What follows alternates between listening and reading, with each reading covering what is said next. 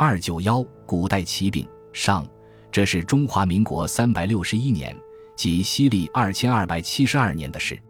五月廿八日，秦镇夏医学博士忽然向万国奇病研究会报告，他发现一种奇病，病人就是他的门人花惠民，病状非常奇怪，身体上好像没有什么关系，不过饮食少进，弄得很衰弱罢了。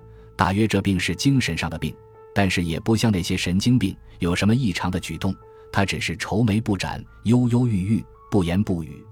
博士再三研究，也莫名其妙。问问华惠民自己，他又不说什么。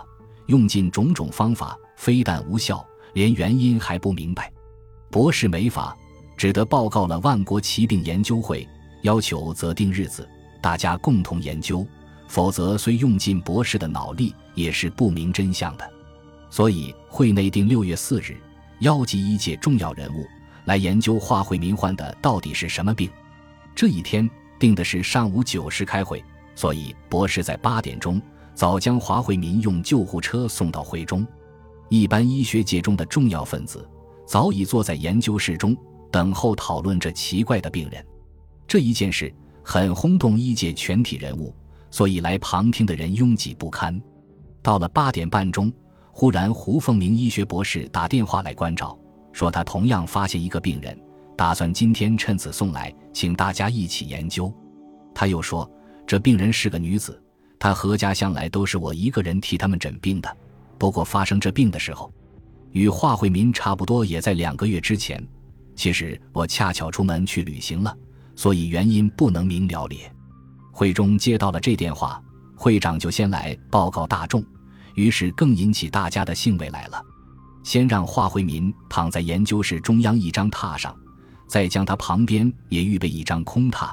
等那女病人来时，可以二人一同躺在中央众目共睹之处。一会儿，胡凤鸣博士已到，指挥看护夫将担架担着病人送到室中榻上。这时候已经到了九点钟，要开会了。不料那女病人入室后，她那迷离的眼睛忽儿换了一个地方。有数千人都对他环视着，他不免要看看室内的景象了。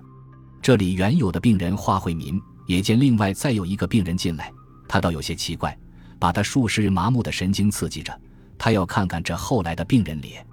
一会儿二人你看我看，岂料两双视线忽然射在一起，二人竟各龇牙的一声。华惠民先坐起身来，叫道：“你不是普富珠女士吗？”那女病人也高伸着一双玉臂。叫道：“博士啊，你在此地吗？”这时候，秦振夏与胡凤鸣二人正想向众人报告病状，等大家研究，哪里想得到病人突然有这种变动呢？于是他们商量，且把开会时刻严格一下，看他们再有什么异状。那两张病榻本来是密接的，此刻二人差不多像躺在一张大榻上，华惠民便把身体凑将过来，把头接近了这女子的头。二人口中不知喃喃讲些什么，这女子又把一双玉臂勾住华惠民的头颈，泪珠滚滚的出来。这时候大家看得呆了，只见一会儿二人就毫无愁容，变成满面喜色，竟与平常人一样了。博士们索性叫人取几杯牛肉汁和牛乳明来给他们吃，使他们恢复些身体的疲劳衰弱，或者再有什么异状可以瞧见也论不定。二人喝完了牛肉汁等。精神更佳，也不管有数千人环视着，也不问自己今天来此何事，竟亲亲热热、叽叽哝哝，谈得更高兴咧。一般医学专家见了这幅景象，自然出乎意料之外，更为诧异：怎么两个病人遇在一起，就会个人变成无病的呢？这是什么病呢？竟从来没有听得过。难道生病也与代数的乘法一般，负与负相乘便会变成正吗？大家还有些不信。一是他二人身体与精神的巨变，即叫秦振下、胡风鸣二博士过去诊断。两位博士忙走到榻前，各就一个病人，细细诊查，都觉得已经恢复原状，一点也没有疾病，仅不过衰弱些罢了。二博士诊毕，报告了会长。会长就向大众高声说道：“这不可思议的奇病，本来今天要供大众研究的，哪知同样的病人来了两个，二人一见面。”竟意外的似曾相识，那病也同时消灭的影迹无踪，我们竟无从研究了。但是病状虽不容易再行瞧见，那我们研究的材料差不多又多了一层，就是这病是不必用药，只消遇见了同病之人便可痊愈。那么，万一世界上找不到第二个同病之人，又应当用什么方法呢？我们不能不研究啊！这病的名称叫什么？从前有没有人患过？它的原因何在？都是我们将来的研究资料。不过今天一时也无从着手，只好把两个病人的素性来向诸君报告一遍，就是散会。到下星期三将研究的问题整理整理，再行集会讨论他吧。这位男病人叫做华惠民，就是医学博士秦振夏的弟子，今年二十三岁，尚未毕业。他家里没有人，是个孤儿，从小由博士抚养大的，现在还是个独身男子。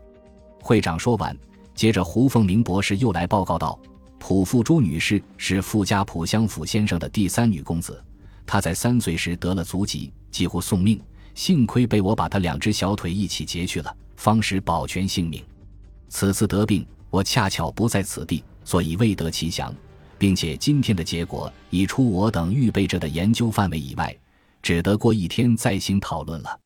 博士报告完毕，大家正在想散会时，只见两个病人情形又大大不同。本来凑在一起很亲热的，现在个人躺在个人的榻上，而且旋过身去，瞧也不瞧，背对着背，各不作声。秦胡二博士一见，更为惊异。但是在过去诊诊，身体仍旧无恙，并不复发。不过惠民只是对秦博士说要回去，付珠也只是对胡博士说要回去。这么一来，使满场的人更为惊异，大家都担心着，总以为二人的病一定再会复发的，哪知竟没有中众人之预料，后来竟不再发。这一天便迅速派人将两个病人送回去。二人离开的时节。谁也不对谁看一看，这一个医学界里的大疑问更入无里雾中，越到后来越不明白。第二天，秦博士与胡博士商量，打算先从盘问病人入手。好在现在二人神志已清，不像从前那么糊糊涂涂了。这一定是精神上的病，自己总晓得缘由的，或者能够盘问得出也说不定。